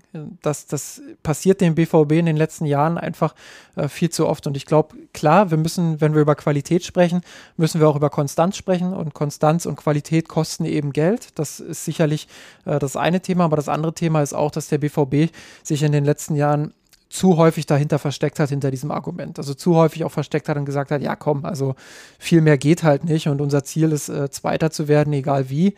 Ähm, und dann schauen wir mal, was in den Pokalwettbewerben geht. Das ist natürlich jetzt ein bisschen überspitzt formuliert, aber da hatte ich immer auch das Gefühl, dass man ein bisschen ambitionslos war ähm, und dass man sich da hinter dieser, hinter dieser Wand an Argumenten, die ja sicherlich alle für sich genommen äh, einen Teil ihrer Berechtigung haben, dass man sich da ein Stück zu sehr auch versteckt hat. Und ähm, nochmal, ich finde, dass der BVB-Kader seine Baustellen hat. Auch der Kader von RB Leipzig hat seine Baustellen, der Kader von Leverkusen sowieso, brauchen wir nicht drüber reden. Ähm, aber ich finde, dass trotzdem im Sommer viele gute Spieler gekommen sind und dass man den Kader auch an einigen Stellen sehr sinnvoll ergänzt hat. Und ja, ich finde einfach, dass Dortmund mit diesem Kader ähm, den Anspruch haben muss, diese 75 Punkte zu holen. Ob sie es dann letztendlich schaffen, steht natürlich auf einem anderen Papier, aber der Anspruch muss ja erstmal gesetzt sein und muss ja erstmal äh, da sein, da ähm, ja, so eine Saison auch mal hinzulegen. Das heißt, mit, mit, so vielen Schwächen und Baustellen im Dortmund-Kader äh, sehe ich schon kommen, was am Samstag passiert. Wahrscheinlich der, der erste Sieg der Schwarz-Gelben seit, äh, was weiß ich, wie lange bestimmt. Das, das muss man ja auch noch dazu sagen. Also in Dortmund sind es ja immer enge Spiele gewesen. Das ist ja, wir haben jetzt sehr viel Kritik natürlich auch geäußert, aber die Spiele ausgeklammert gegen den FC Bayern in Dortmund, die waren ja immer eng. Und äh, da war ja letzte Saison auch ein anderer Ausgang möglich, wenn wir da ganz ehrlich sind. Insofern, äh, klar, also es ist nicht damit zu rechnen, dass die Bayern Dortmund jetzt vor eigenem Publikum irgendwie an die Wand spielen. Ähm, kann natürlich passieren, wenn sie sich in Rausch spielen, wenn sie vielleicht früh treffen, aber äh, grundsätzlich ist das eine ganz offene Kiste. Und ich habe es vorhin schon gesagt, das wird ein sehr intensives Spiel. Ähm, das wird Dortmunds Stärken auch eher entgegenkommen, weil sie ein bisschen abwartender agieren können, weil sie auf Ballgewinne gehen können und dann äh, die Umschaltsituation nutzen können, um Bayern da so ein bisschen zu überrumpeln. Ähm, wir kennen das Spiel aus den letzten Jahren und deshalb äh, glaube ich, dass dieses Spiel für sich genommen ähm, natürlich deutlich enger werden kann als, als vielleicht die Saison aufs Ganze gesehen, weil aufs Ganze gesehen sehe ich den FC Bayern einfach trotz aller ähm, Dinge, die wir in, in den vergangenen Wochen auch gesehen haben und analysiert haben, ja, sehe ich den FC Bayern einfach konstanter, qualitativ besser aufgestellt. Ähm, und das werden sie auf Langstrecke, glaube ich, auch wieder lösen. Dann werden wir das Ganze natürlich wie immer intensiv bei uns im Blog begleiten unter mirsenrot.de. Natürlich könnt ihr auch im Vorfeld schon vorab mit uns diskutieren unter kurve.mirsenrot.de. Und ja, ansonsten vielen Dank, dass ihr bis ans Ende wieder mit dabei geblieben seid. Wenn ihr uns finanziell unterstützen wollt, dann schaut bei uns auf der Homepage vorbei und klickt dort auf einen der Patreon-Links oder schaut einfach bei patreon.com slash rot vorbei. Hilft natürlich immer, ähm, wenn ihr uns dann finanziell dann auch entsprechend unterstützt. Ansonsten vielen Dank, Georg und Justin, dass ihr mit dabei gewesen seid und so lange Sitzfleisch bewiesen habt oder Stehfleisch, je nachdem, um hier die knappen 90 Minuten dann auch wirklich voll zu machen. Immer wieder gerne. Jetzt habe ich die ganze Zeit überlegt, Chris, wer heute mein äh, Favre der Woche wird. Äh, bin aber froh, dass du es übersprungen hast, weil ich, mir ist fast niemand eingefallen. Das war Absicht. okay, sorry, dann. Äh, Alles gut. Schau, schau, schauen wir mal, wer, wer unser unser raus. Äh, Star der Woche dann gegen, den, gegen Borussia Dortmund wird. Hat wie immer viel Spaß gemacht mit euch. Danke für die Einladung. Mach's gut. Servus. Ciao. Ciao. Von dir, von unserer Weltpläne. Wir haben den Kampf gewonnen, den Thron erkommen, der Haien hat's gemacht. Ich hab geträumt von dir unserer Weltpläne haben den Kampf gewonnen, den ohne Knochen, der Haien hat's gemacht. Hab geträumt von dir, von unserer Welt Weltpläne. Wir haben den Kampf gewonnen, den ohne Knochen, der Haien